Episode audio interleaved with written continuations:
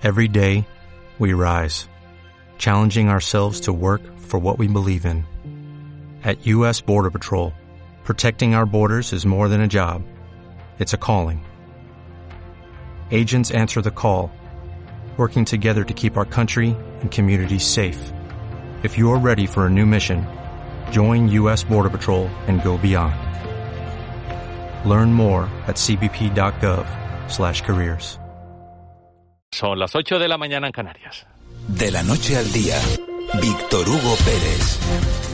Ya lo han escuchado, Lanzarote preparada para recibir a Pedro Sánchez, al presidente del gobierno español. No viene solo, viene con eh, su mujer, viene con sus dos hijas y con Turca, la perrita de la familia que también va a disfrutar de la isla de Lanzarote y de la residencia de la Mareta en estos días eh, de asueto del mes de agosto que esperemos no se vean interrumpidos por ningún contratiempo en clave de política o de incendio en eh, el territorio nacional o en eh, cualquier lugar en cuanto a conflictos que se vayan produciendo. También hemos conocido, pues bueno, la previsión del tiempo, este episodio de calor y un mes de agosto que durante toda esta semana va a seguir eh, caluroso. La próxima nos puede dar un respiro, pero en general lo que resta de mes sí que seguiría siendo también más cálido de lo habitual. Lo ha dicho el eh, portavoz de la EMET eh, aquí en Canarias, Víctor Quintero. Y con los autónomos hemos conocido su situación. Poco a poco van remontando el vuelo, aunque este mes pasado no ha sido del todo bueno. Quizá algunos de ellos hayan dado de baja para tomarse un periodo de descanso y volver a retomar la actividad a partir del mes de septiembre. Esperemos que así sea. Nosotros repasamos todo esto y más en titulares eh, con Cristian Luis. Caja 7 te ofrece los titulares del día. Julio no solo ha sido un mal mes para el empleo por cuenta ajena, sino también para los trabajadores por cuenta propia, mientras que a nivel nacional más de 10.000 autónomos han dado de baja, en las islas lo han hecho 307, una caída que rompe la buena tendencia de los últimos meses. El presidente de la Asociación de Trabajadores Autónomos de Canarias, Juan Carlos Arrisibita, ha señalado que la bajada se da prácticamente en todos los sectores. Se salvan la hostelería y las actividades complementarias del sector servicios. Espera que las buenas cifras se retomen pasado el verano. Salvo la hostelería, hemos visto que que en, en todos los sectores eh, ha, y ha habido caída. Eh, ha habido pérdida de empleo. Esperemos también que alguna, algunos sectores es por la estacionalidad y por, sobre todo por, porque en campaña de verano pues la gente decide coger vacaciones el que puede y, se da de baja durante ese periodo y no cotiza pero esperemos que a la vuelta del verano pues seguir eh, con los números de crecimiento que hemos llevado hasta ahora. Ya hablamos del tiempo porque hasta el próximo lunes no comenzarán a bajar las temperaturas y tendremos el tiempo habitual en estas fechas. Altas temperaturas que se han repetido desde el mes de junio y que evidencian el cambio climático. Según ha explicado en De la Noche al Día, Víctor Quintero, portavoz de la EMET en Canarias, un episodio de calor no es una evidencia en sí misma. Sí lo es si se repite a lo largo del año. Un episodio de altas temperaturas no es una consecuencia inmediata del cambio climático, es habitual dentro de la climatología, por ejemplo, de Canarias pero el aumento de, ocurrencia, de, el aumento de la frecuencia de ocurrencia de este tipo de episodios sí que es una evidencia de, ese calentamiento global. ¿no? Y Lanzarote se prepara para recibir al presidente del gobierno de España, Pedro Sánchez, y a su familia, que pasarán unos días de vacaciones en la isla, como vienen haciendo cada verano. Héctor Fernández es consejero delegado de turismo de Lanzarote. Efectivamente, se hablaba de ayer, pero bueno, a lo mejor puede haber algún cambio de última hora por motivos de seguridad, en fin, todo el aparato logístico y de seguridad que, un dirigente de este nivel trae consigo, entonces es posible que haya habido algún cambio, pero efectivamente estaba previsto para ayer y creo que se ha desplazado a hoy por ese tipo de motivos, puede ser.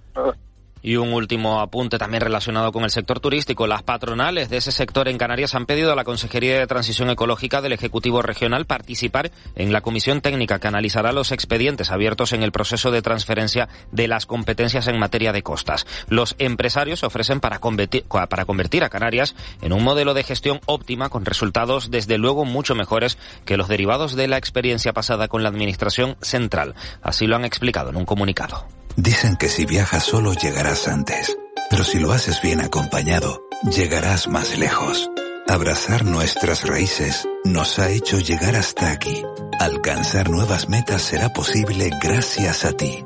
Caja 7. 60 años guiados por grandes valores.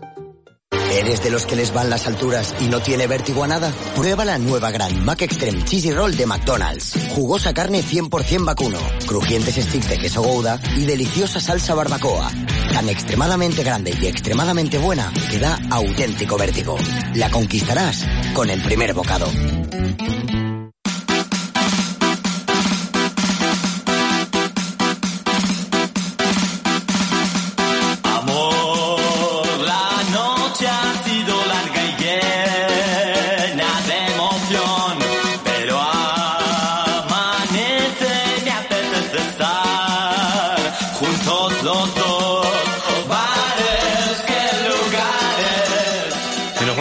De bares eh, por el archipiélago. Ver cómo amanece hoy en la isla de El Hierro, en la capital, en Valverde. Para ello saludamos a Roberto Sánchez, propietario del bar eh, Plaza, ahí en eh, Valverde, como decimos. Roberto, ¿qué tal? Muy buenos días.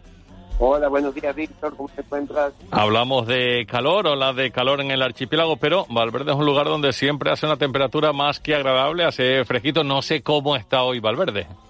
Pues tienes razón, tú sabes que Valverde siempre es un mundo aparte y la verdad que la mañana punta uh, un poquito fresquecita, pero se está agradable. Todavía estamos bastante agradables. Qué bueno, la verdad que eso se agradece y más aún en pleno mes eh, de agosto y buena oportunidad para darse un saltito al eh, bar eh, Plaza que está exactamente ubicado ¿dónde?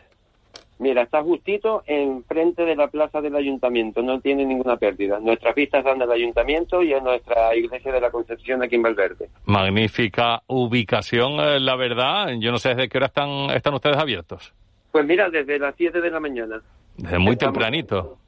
Tempranito, sí, señor. Sí, sí, sí, con las primeras luces de la, de la jornada, las primeras luces del, del día.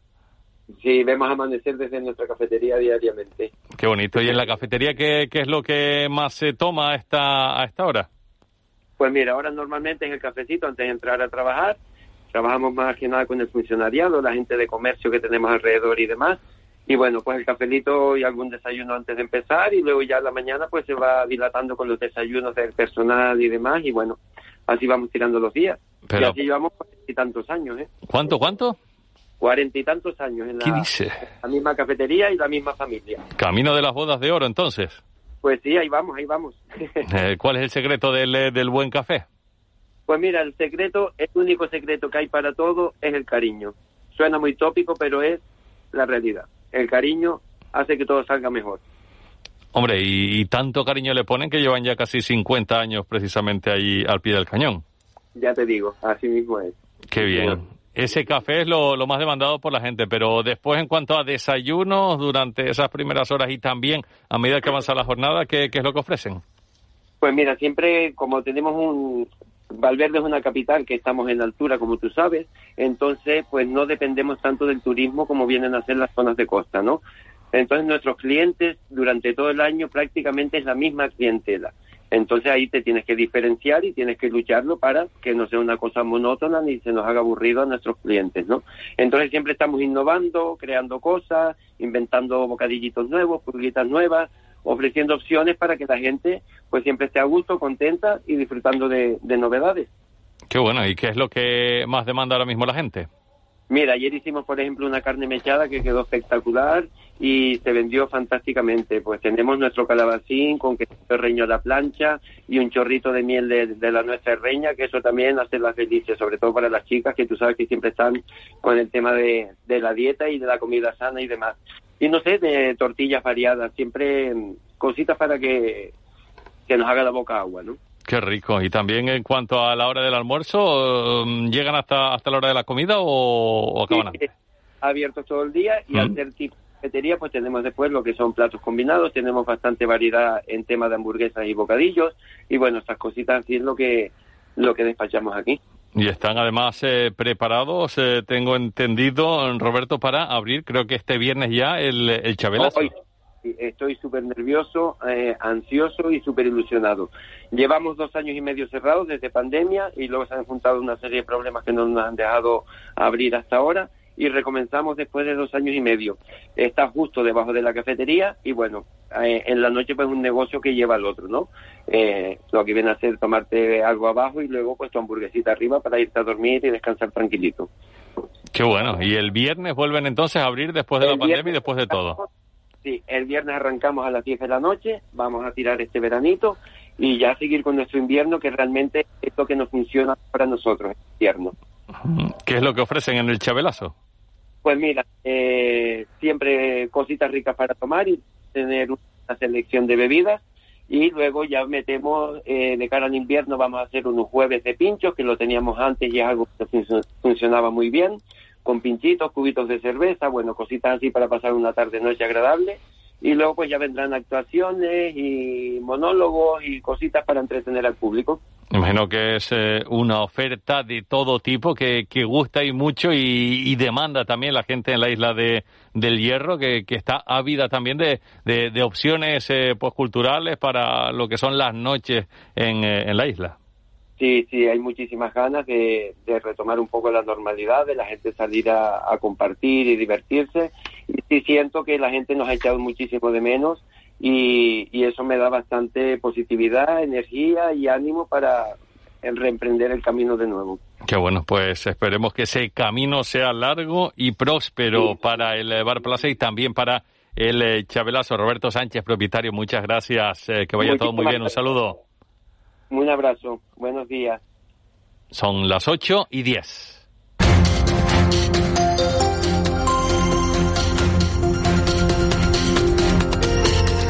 Y así, de esta manera continuamos y entramos eh, de lleno a conocer las claves de la actualidad que hoy analizamos eh, con eh, dos periodistas, Chicha Arosarena, ya nos escucha Chicha, ¿qué tal? Muy buenos días.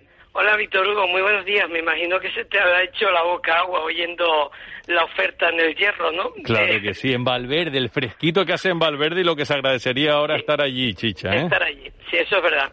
A mí no me lo digas que, que estoy pasando un calor que vamos. Calla, calla, calla. Ayer la máxima en Canarias, en Santa Cruz de Tenerife, 36 grados, aunque estos días atrás y probablemente hoy sea en eh, Gran Canaria, donde puedan rozarse incluso los 40. María Jesús Lillo también nos escucha. María Jesús, ¿qué tal? Muy buenos días.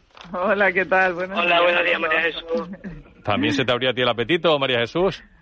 Sí, estaba yo aquí con el café y digo, ay, un bocadillito de esos. De los que y en Valverde, con ese fresquito, ese tiempo que, que, que, siempre está ahí nublado y tan agradable y se agradece tanto, ¿no? Pues sí, pues sí. Les quiero preguntar para comenzar esa medida, ayer lo anunciaba el presidente español Pedro Sánchez, em, eh, esas medidas de ahorro energético que, que, daba luz verde el Consejo de Ministros y que incluían, pues, pues bueno, mm, descuentos y muchas opciones eh, económicas en eh, lo que son los trayectos en tren. Para Canarias se va a notar en eh, las guaguas, en el transporte interurbano, con unas bonificaciones, han dicho, de hasta el 50%. Chicha, ¿cómo lo ves?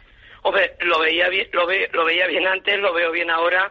Yo sospechaba que esto se iba a dar porque Canarias no se podía quedar al margen del resto de España en las ayudas. Y hay una cosa que está clara, ¿no, María Jesús, Víctor y los oyentes de Canarias Radio La Autonómica, que lo que tenemos que pensar que esto es eh, dirigido especialmente a la gente que se mueve para trabajar. Lo que no podemos pretender los ciudadanos, porque también hay que hacerlo ver, parece que hay gente que no lo ve, es el hecho de que este dinero sale de todos, sale del Estado en general, ¿no? Entonces es verdad que cuando se decretó lo de la cercanía, bueno, pues mm, extrañó un poco que no hubiera una medida de inmediato para Canarias. Era lógico que saliera, igual que la de Baleares. Hay una cosa que está clara, que es lo que yo quiero insistir, Víctor, y es el hecho de que esto está pensado para la gente que se mueve a trabajar, no para la gente que se mueve por placer. Algunos se beneficiará, sí, bueno, pero lo que está claro es que es eh, ayudar a, la economía de las familias que se tienen que mover, en nuestro caso en Canarias, eh, transporte interurbano, para ir a trabajar y aligerarles un poco la carga económica, porque bueno, los bonos cuestan dinero y lo lógico es que la gente los tiene que comprar si se quiere mover. A mí me parece una medida estupenda que hay que aprovechar la gente que tiene tiene que salir a trabajar y moverse entre pueblos y alguno a lo mejor dirá bueno pero no en el transporte urbano bueno no lo sé vamos a ver por lo menos ya en el interurbano pensemos en todas las islas no la gente se mueve de unos municipios a otros sobre todo en Gran Canaria y Tenerife María Jesús yo creo, yo creo que era, o sea, que era de justicia que Canarias estuviera contemplada en ese decreto porque ya vimos en un inicio un poco que, que, se habían de alguna forma olvidado, ¿no? De que Canarias no tiene tren y que había que tomar otra medida. Algo a lo que reaccionó el gobierno de Canarias ya con una bajada que, eh, que a la que si sumamos esta yo creo que va a ser una bajada importante para, para usuarios que, que, que yo creo que en algunos en algunos casos se van a van a evitar el uso de, de, su vehículo propio y van a intentar eh, hacer más uso del, del vehículo público. Pero yo creo que hay algo que, que debemos, que se deben de plantear los responsables que, que tienen que, que configurar lo que son las, las redes y es que hay en algunos casos todos sabemos que la orografía, la situación de las poblaciones en las islas y demás eh, tienen una peculiaridad importante y que muchas veces eh, el uso de la guagua eh, se limita al hecho de que no existan las conexiones adecuadas. Entonces yo creo que si ya se ha hecho un esfuerzo en todo lo que tiene que ver con abaratar el transporte interurbano, ese esfuerzo paralelamente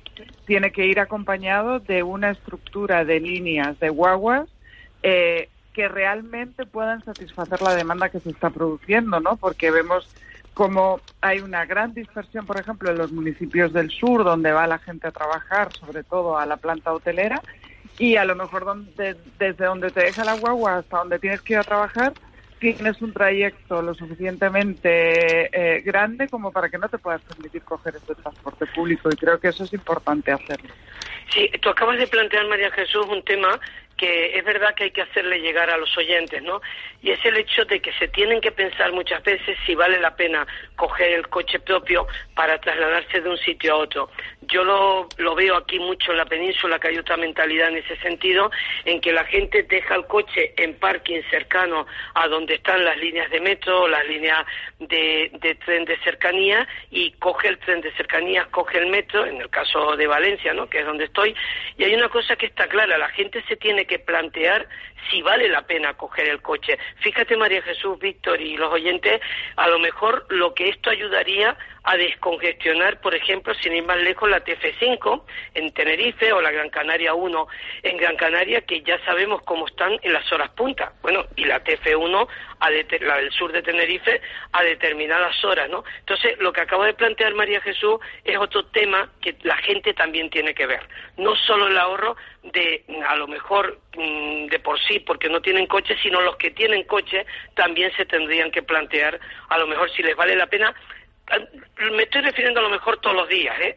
Tú lo puedes coger un par de días y tal, pero plantéenselo. Yo creo que, que será conveniente el recapacitar un poco que de vez en cuando hay tiempo para pensar. En ese paquete de, dime, No, es que se supone que estas medidas de ahorro van encaminadas a eso, ¿no? A que se produzca un ahorro eh, lo más eficiente de energía posible y que, y que cada vez más usemos todo lo que tiene que ver con la colectividad y no con la individualidad.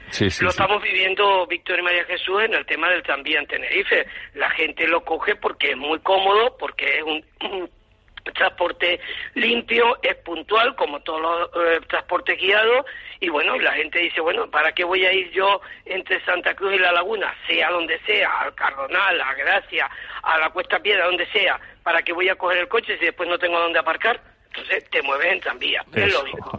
Eso también. Y dentro de ese paquete de medidas de ahorro energético, María Jesús, está el tema de, ese límite a, las temperaturas en el aire acondicionado y la calefacción y, el apagado de los escaparates a partir de las 10 de la noche. Ya los comerciantes están eh, pues mostrando su disconformidad con esta con estas medidas, María Jesús.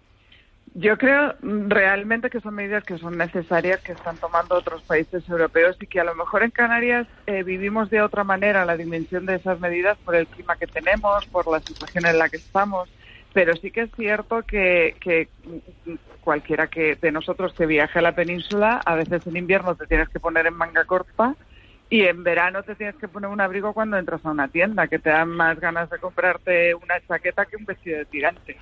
Entonces yo creo que, que sí que es cierto que tenemos que ser todos consecuentes y que además todo esto debería estar dentro de la educación de la ciudadanía, que esto no, debe, no deberían ser medidas coyunturales, sino medidas estructurales y hacer ver que, sí que es verdad que tenemos un adelanto que se llama aire acondicionado y otro adelanto que se llama calefacción, pero que no es necesario un uso abusivo de ambas cuestiones. Y con respecto al resto de medidas, yo creo que, que básicamente están pensadas y, y, y yo iría más allá incluso.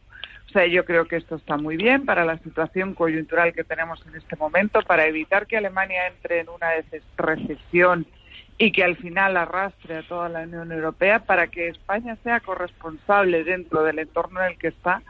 Pero creo que todo esto debería ir acompañado de planes energéticos que fomenten el uso de energías limpias y que vayan reduciendo mm, poco a poco esa dependencia de los de los combustibles fósiles porque ahora tenemos la guerra de Ucrania y nos hemos dado cuenta de que la situación es muy compleja, pero es que eso se podría haber avanzado muchísimo más antes. Nos hemos dado cuenta, María Jesús, sin ir más lejos de la dependencia que hay, sobre todo de ciertos países. Afortunadamente España no entra en ese grupo de la dependencia que se tiene de otros ciertos países que son muy peligrosos cuando se les cruzan los cables a sus mandatarios. Pero mira lo que está pasando con Argelia, Sí, sí, sí, sí. Pero insistiendo en lo que acaba de decir María Jesús Lillo, a mí me gustaría decirles una cosa, mm, pueden estar o no de acuerdo.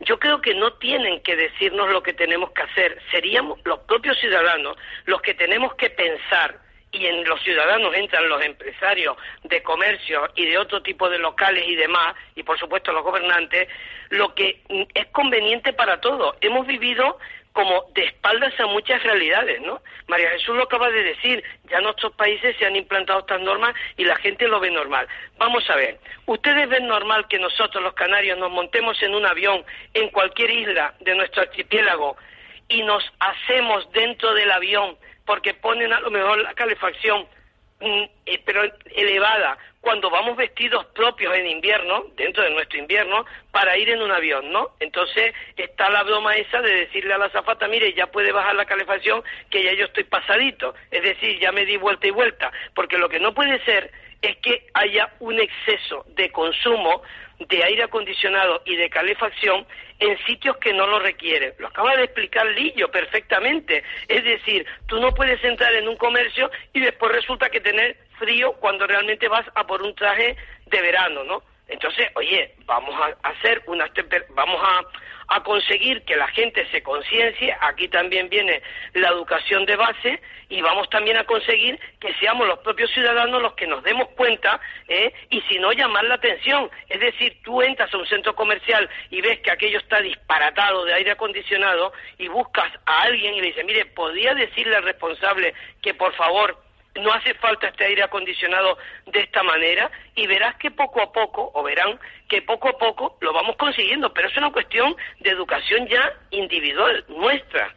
El otro día, María Jesús, fui yo a, un centro comercial a comprar eh, pues, pues un par de cosas y, la, la, chica que me atendía en caja no tenía voz y, y, ¿qué pasó? Dice, es que está el aire acondicionado desde las 6 de la mañana. Y, bueno, me lo dijo casi por señas, porque no podía ni hablar. Desde las 6 de la mañana ese que estaba allí con el aire a tope y, se había quedado sin voz. Sí, sí, sí. hay personas que somos alérgicas a los aires acondicionados y eso no se tiene en cuenta. Y, de todas maneras, también te digo una cosa ya en tono de broma y es que el decreto, una vez más, creo que no ha pensado en Canarias, porque si tú tienes que poner en invierno eh, a 19 grados la temperatura.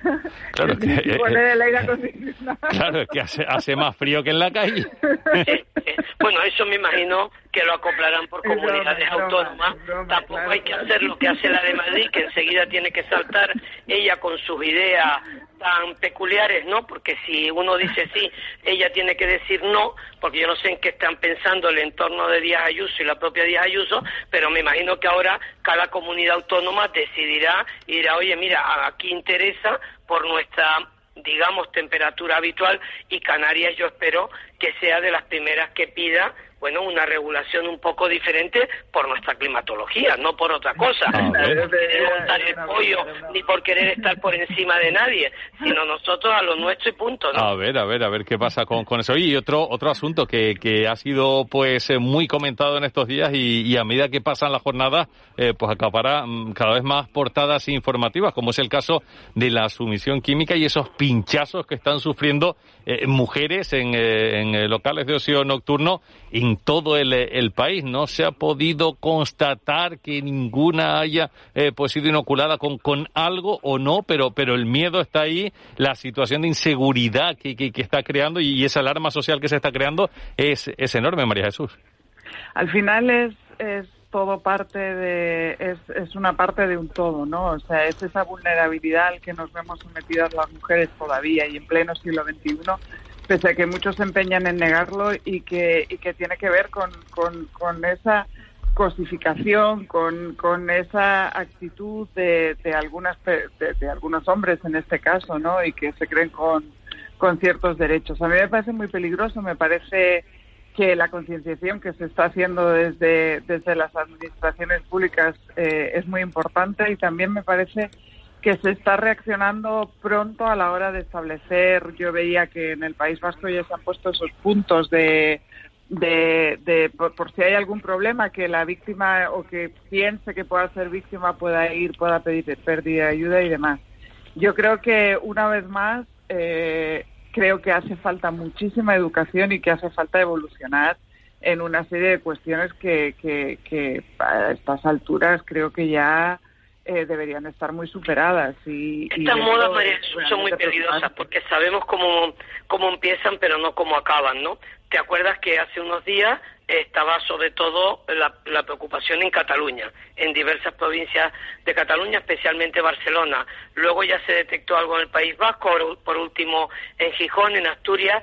En, fíjate, Víctor Hugo, creo que en la de Gijón sí está demostrado ya en una analítica que se le inyectó algo, ¿eh? En la de Gijón. Me puedo equivocar, pero creo que no. Hay una cosa que está clara, cuidadito con estas cosas que no se atajen en tiempo y forma, porque los que la ponen en funcionamiento, si ve que le funciona, nunca mejor dicho, van a seguir a más. Y además está el efecto, luego, ¿sabes? No el efecto llamada, sino el efecto copiada, ¿no? Entonces, bueno, lo que decía ahora María Jesús Lillo, el tema del País Vasco ha tomado unas medidas que tendrán que tomar en otros sitios, pero es curioso porque parece ser que está mucho más arraigado en determinadas comunidades que en otras. Pero me temo, eh, Chicha, que es cuestión, cuestión de días que, que, acabe llegando algún caso aquí a, Canarias, ya verás tú. Bueno, esto como todo, Pero ¿sabes qué pasa, Víctor Hugo? Que, que, que mientras todo esto pasa, todavía nos cuestionamos si en la escuela debe haber una asignatura de educación afectivo-sexual.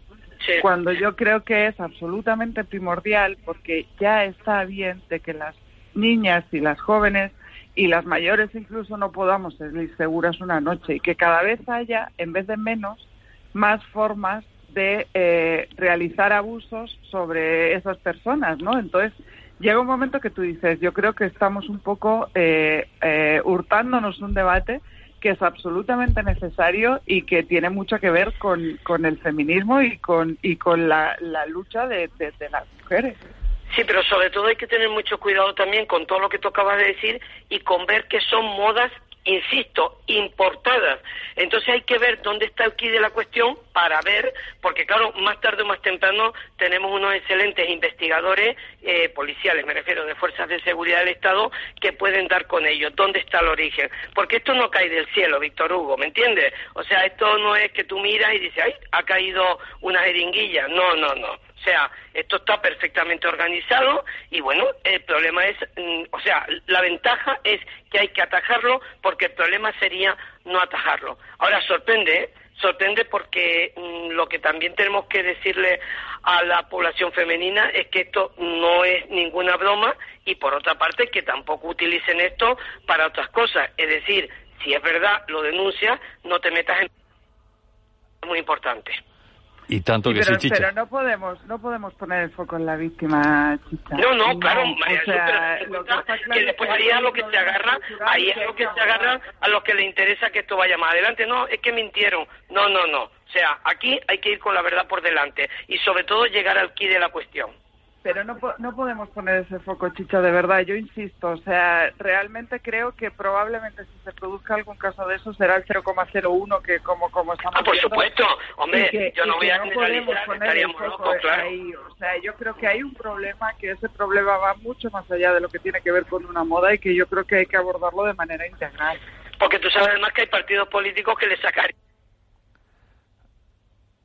Parece que estamos perdiendo a Chicha. Había tenido algún pequeño problema de, conexión y, no sé si lo hemos perdido definitivamente, pero llegamos también al final de este tiempo de tertulia, así que será hasta la próxima semana, si les parece. Chicha, no sé si estás por ahí o te perdimos definitivamente.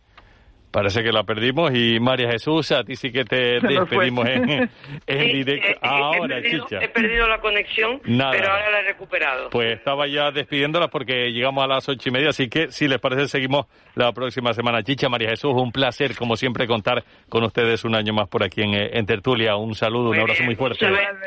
Tú sabes, que estamos encantadas de estar contigo. Un saludo, hasta ahora. Hasta ahora. De la noche al día, Canarias Radio. Escuchadme bien. Crecimos con la televisión que nos hizo creer que algún día seríamos millonarios, dioses del cine o estrellas del rock. ¿Me equivoco? Pero no lo seremos y poco a poco lo entendemos, lo que hace que estemos muy pero que muy cabreados. Pero tranquilos, porque en agosto tenemos el FE Festival en Puerto de la Cruz y eso, eso moda. Dicen que si viajas solo llegarás antes, pero si lo haces bien acompañado, llegarás más lejos. Abrazar nuestras raíces nos ha hecho llegar hasta aquí. Alcanzar nuevas metas será posible gracias a ti. Caja 7. 60 años guiados por grandes valores. En Cristalam tenemos la solución definitiva para el exceso de calor en edificaciones. Nuestras láminas de control solar 3M para cristal con una reducción térmica de más de un 80% y libres de mantenimiento son eficiencia energética en estado puro, sin obras, sin cambiar los vidrios, en exclusiva en Canarias, solo en Cristalam. Visítanos en cristalam.com. Atención oyentes. Un extraño fenómeno recorre nuestras islas. Cada vez más personas están olvidando la rutina, el estrés, todo y se ven más felices, con un aura más atractiva. Cada vez hay más casos de amnesia estival, la asombrosa desconexión que provoca viajar y disfrutar de tus islas. Islas Canarias, campaña cofinanciada por el Fondo Europeo de Desarrollo Regional, como parte de la respuesta de la Unión a la pandemia de COVID-19. De la noche al día, Canarias Radio. 8 y 31, seguimos aquí en eh, Canarias eh, Radio y vamos a hablar de la polémica que hay en torno a esa urbanización eh, proyectada en la zona del puertito de Adeje, en el sur de la isla de Tenerife, el proyecto Cuna del Alma. El director del proyecto es Andrés Muñoz y ya nos escucha. Andrés, ¿qué tal? Muy buenos días. Hola, ¿qué tal? Buenos días. ¿En qué situación se encuentra ahora mismo todo el, el proyecto, la construcción? ¿En qué momento, en qué situación nos encontramos? Bueno, las obras continúan con normalidad. Eh, tenemos efectivamente una pequeña parte, un 2%, eh, afectado por un yacimiento arqueológico que estamos pendientes de decidir con el Cabildo que, cómo proceder, pero las obras continúan normalmente. Eh, tenemos también aquí a un grupo acampado en la zona de la obra, pero en este momento normalidad. En cuanto a esa eh, suspensión de obras eh, decretadas por el, Cabildo, creo que fue en torno a finales de mayo, principios de junio, cuando eh, se emitió esa orden de paralizar provisionalmente los trabajos por, esos hallazgos, lo que nos estaba comentando, que eso no afecta a toda la construcción, sino a un, a un, a un pequeño porcentaje, nos decía. Pues sí, son la, la parcela son 400.000 metros cuadrados y eso afecta a 300 metros cuadrados. O sea que te puedes imaginar que es una parte muy pequeña y nosotros continuamos trabajando con normalidad. Y luego tenemos a ese grupo de personas que, que decidieron acampar estos días eh, pasados para exigir la paralización de, de, las obras y que siguen ahora mismo pues, eh, pues acampados. Sí, bueno, ellos quieren que se paralice la obra, eh, dicen que no tenemos los permisos o que estamos haciendo ilegalidades, lo cual es todo falso. este proyecto se ha hecho, se ha tramitado desde hacía muchos años ante todas las administraciones competentes, Gobierno de Canarias, Cabildo, Ayuntamiento, teniendo todos los permisos para poder urbanizar y una vez comenzada la obra, bueno, pues esta gente se opone a que se ejecute la obra, pero en realidad eh, lo que esta gente está demandando es que se cambie el modelo de desarrollo de la isla y bueno, a mí me parece muy bien que se discuta el modelo de desarrollo de la isla en el foro que corresponda, y que si finalmente se decide cambiar, pues bueno, los nuevos proyectos que se quieran hacer que lo tengan en cuenta. Pero en nuestro caso es un proyecto que ya está en fase de construcción y, y que mm, si estamos en un estado de derecho, pues se tiene que poder ejecutar normalmente porque se ha hecho conforme a la ley en vigor. Si se quieren cambiar las leyes, bueno, pues que se haga y los que vengan después, pues que se atengan a esas nuevas leyes. Eso le pregunto, ¿ha cumplido con la legalidad en todo momento desde que comenzaron las tramitaciones de, papeleos y permisos y demás? Totalmente, o sea, es que en ningún momento ha faltado absolutamente ningún permiso, contrariamente a lo que vienen diciendo estos grupos. Eh, los informes de patrimonio, de medio ambiente, de todo tipo fueron tramitados ante la administración competente, en este caso era la CODMAC del Gobierno de Canarias, que nos concedieron los permisos correspondientes y a partir de ahí comenzamos con las obras. Entonces, toda esta, historia que cuentan es absolutamente falsa. También hay quien, quien denuncia que ha habido irregularidades en, en todos los aspectos de estudios patrimoniales y, memorias medioambientales. Bueno, a ver, a mí que una persona de una asociación, un grupo ecologista, diga que hay irregularidades, me parece fantástico porque hay libertad de expresión, pero es que quien decide si los documentos se ajustan a la ley no son ellos, son los funcionarios de la administración pública ante los que se tramitan este tipo de documentos. Y le aseguro que son eh, totalmente rigurosos y no permiten absolutamente que no se cumpla estrictamente la legalidad.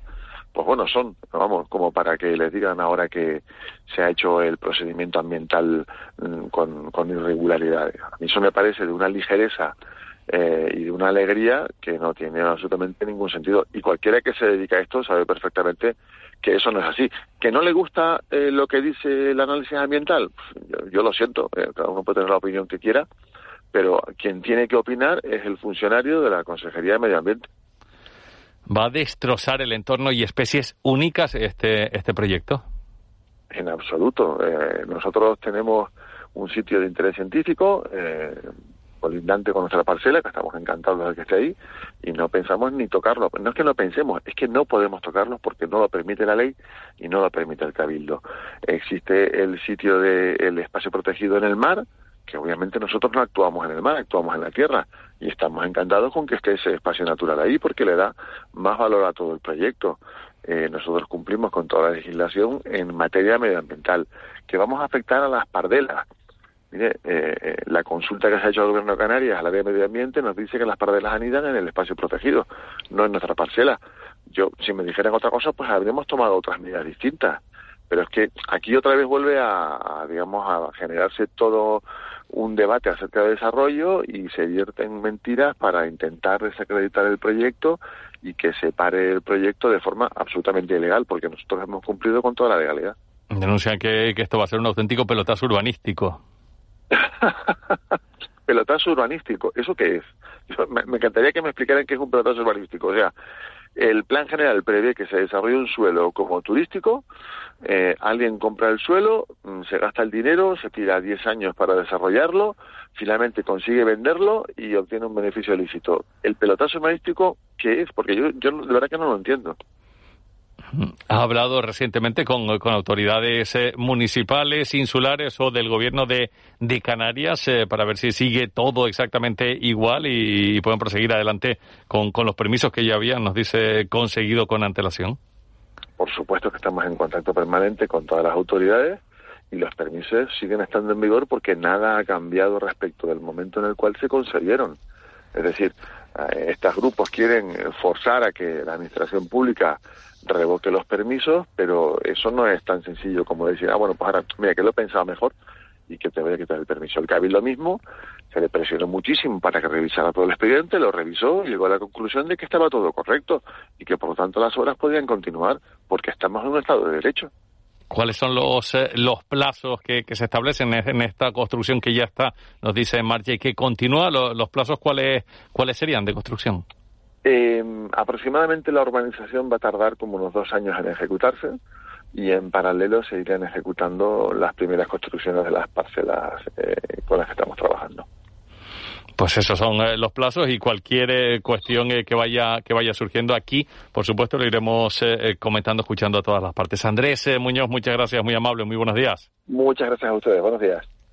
De la noche al día, Canarias Radio.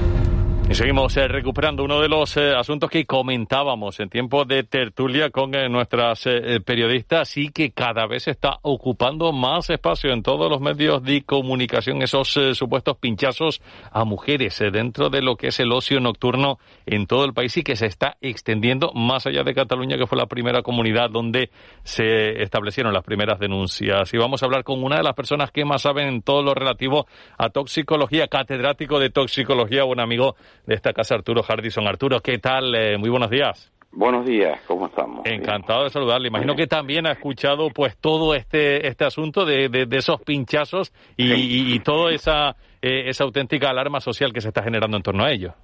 Por supuesto, sí, sí. Lo he escuchado en las noticias y que parece ser que, que en fin, que ocurre en, varias partes de España, desde el sur hasta Santander, Barcelona, etcétera. Y probablemente, desgraciadamente, sea cuestión de, días que, que empiece a surgir algún tipo de denuncia aquí en el, en el archipiélago también en relativa a este, a este asunto, que, que, que no sé exactamente cómo se podría explicar qué es lo que se podría eh, estar inyectando. Hay sustancias que se pueden inyectar pues de esta manera eh, para, para no sé exactamente qué finalidad y, qué objetivo, Arturo.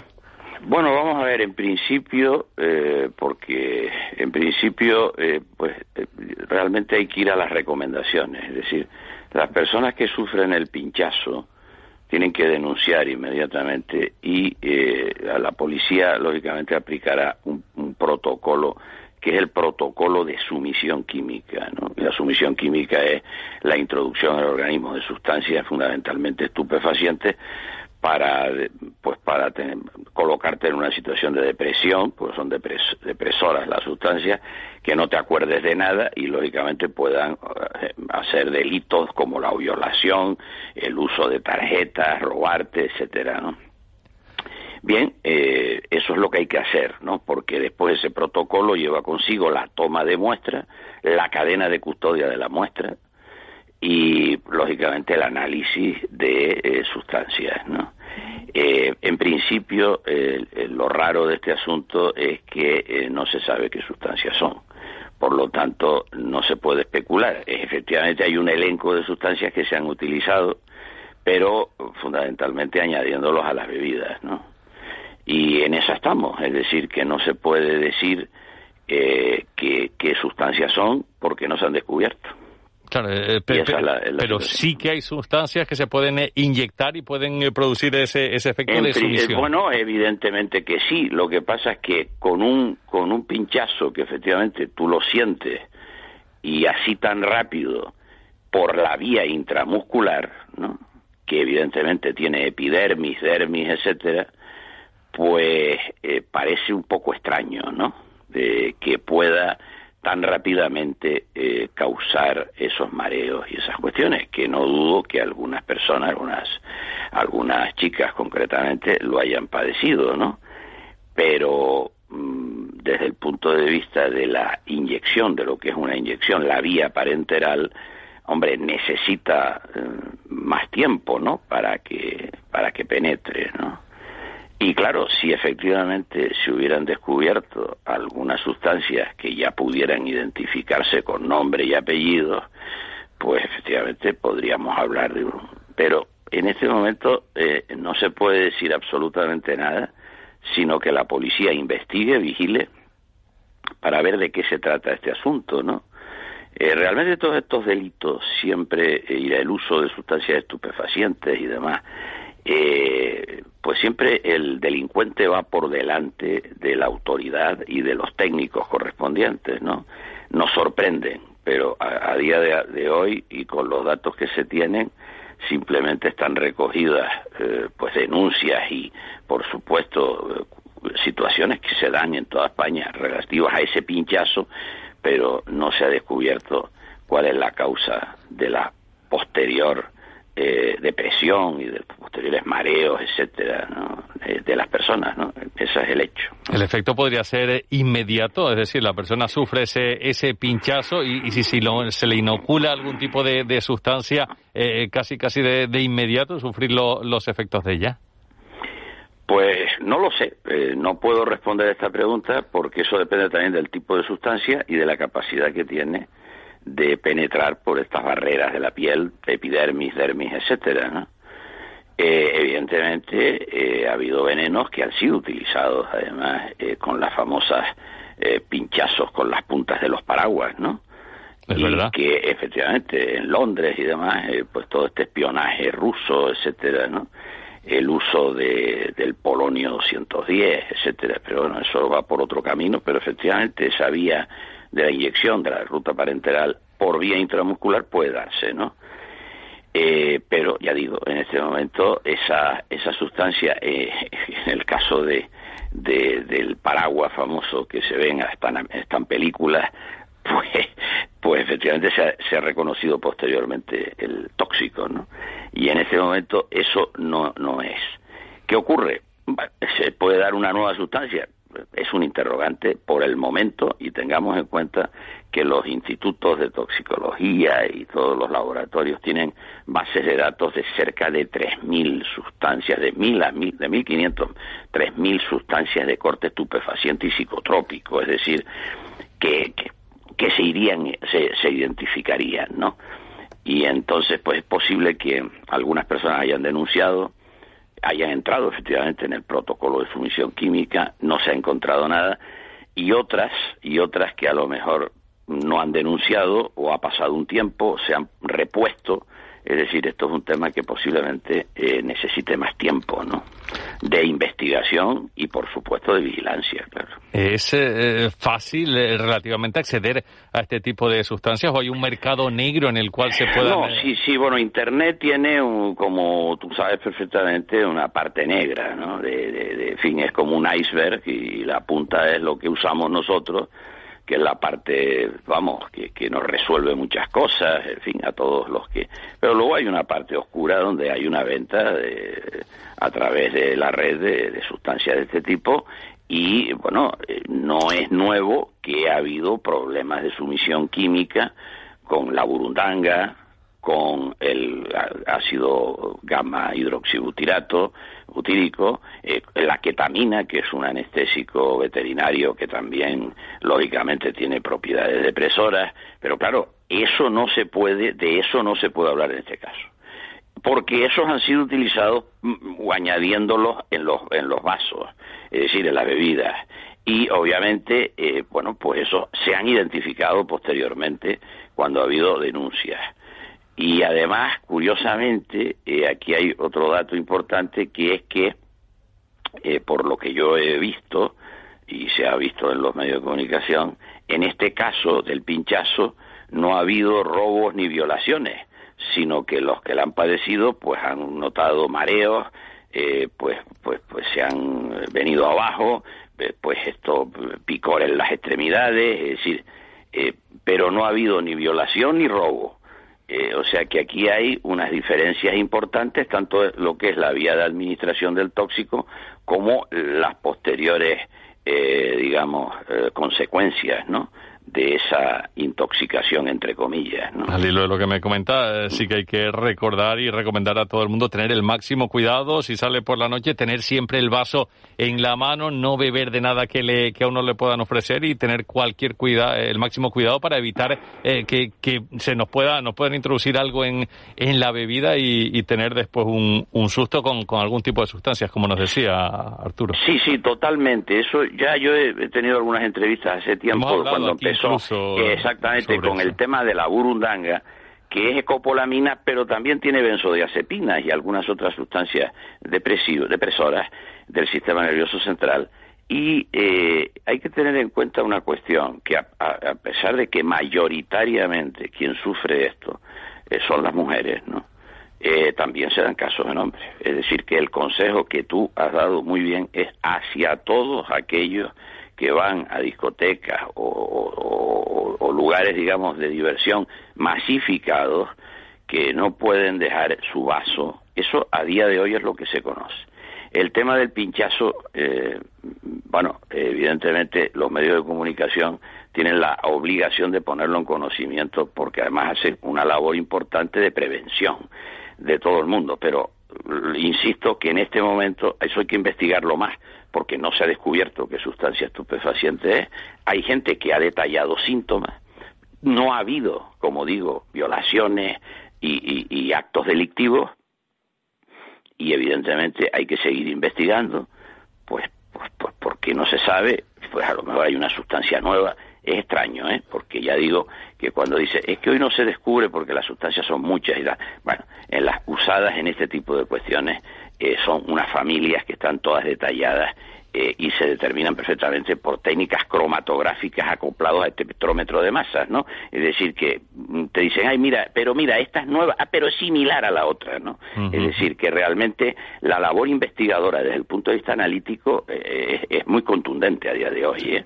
Es muy contundente, o sea, es muy difícil que se escape. Y por el momento no se ha detectado eso, y eso hay que decirlo. Y claro, ¿qué, ¿cuál es mi punto de vista? Pues que las personas que le ocurran, repito, vayan a la policía y entren en el protocolo de sumisión química que está perfectamente estipulada, entran lógicamente ya en lo que es la justicia y la denuncia correspondiente y entonces se le toma muestra, se investiga el asunto y demás. Me, eh, me, supongo que alguno habrá hecho esto, pero quizás no suficiente número de personas, porque como se les ha pasado y no ha habido una, un, delito porque no ha habido violación o robo, pues eh, eh, esa En este momento, este es un tema de una interrogante tremendo, porque claro, yo como toxicólogo, que hago tóxicos, tanto ambientales, alimentarios, a veces drogas, siempre decimos una cosa, si no se descubre el tóxico, no podemos hablar de intoxicación o envenenamiento. De ahí lo especial de este tema. Pues eh, así de bien eh, lo cuenta, así lo, lo, explica claramente Arturo Jardison, catedrático de toxicología. Arturo, seguiremos en eh, contacto si hay más noticias sobre este asunto en próximas fechas. Muchas gracias, como siempre. Gracias, muchísimas gracias a ustedes. Un, abrazo. Un abrazo.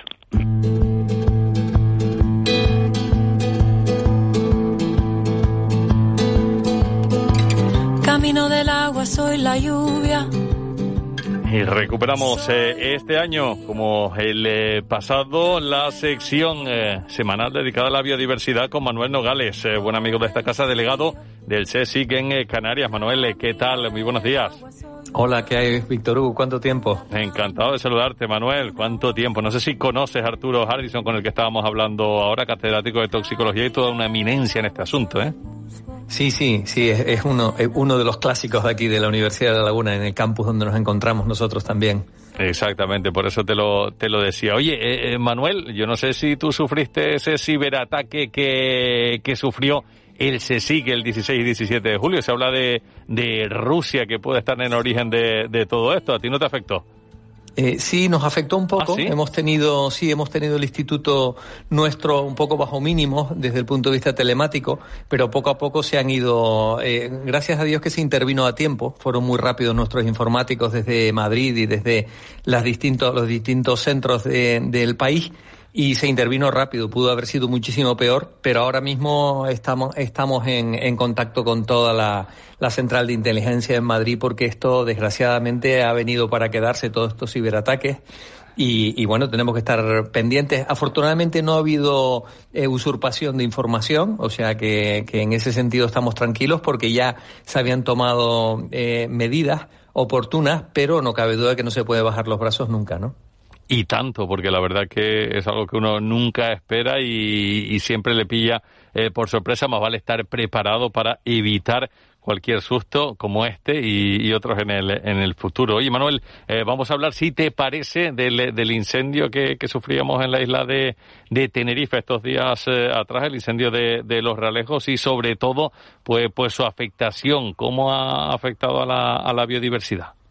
Bien, mira, el, este incendio mm, quizás se ha caracterizado por lo, por lo largo que ha sido. ¿eh? Ha, llevado más de una semana a su extinción total, o sea que ha sido un incendio largo, bastante virulento, porque ahora mismo la biomasa, o sea, todo lo que es eh, combustible en, en los campos, pues está, está a tope, esa es la verdad porque pues porque el campo se ha abandonado muchísimo, porque hay más restricciones a la hora de, de, de, poder limpiar y eso por parte de las autoridades. En fin, es un compendio de muchas cosas.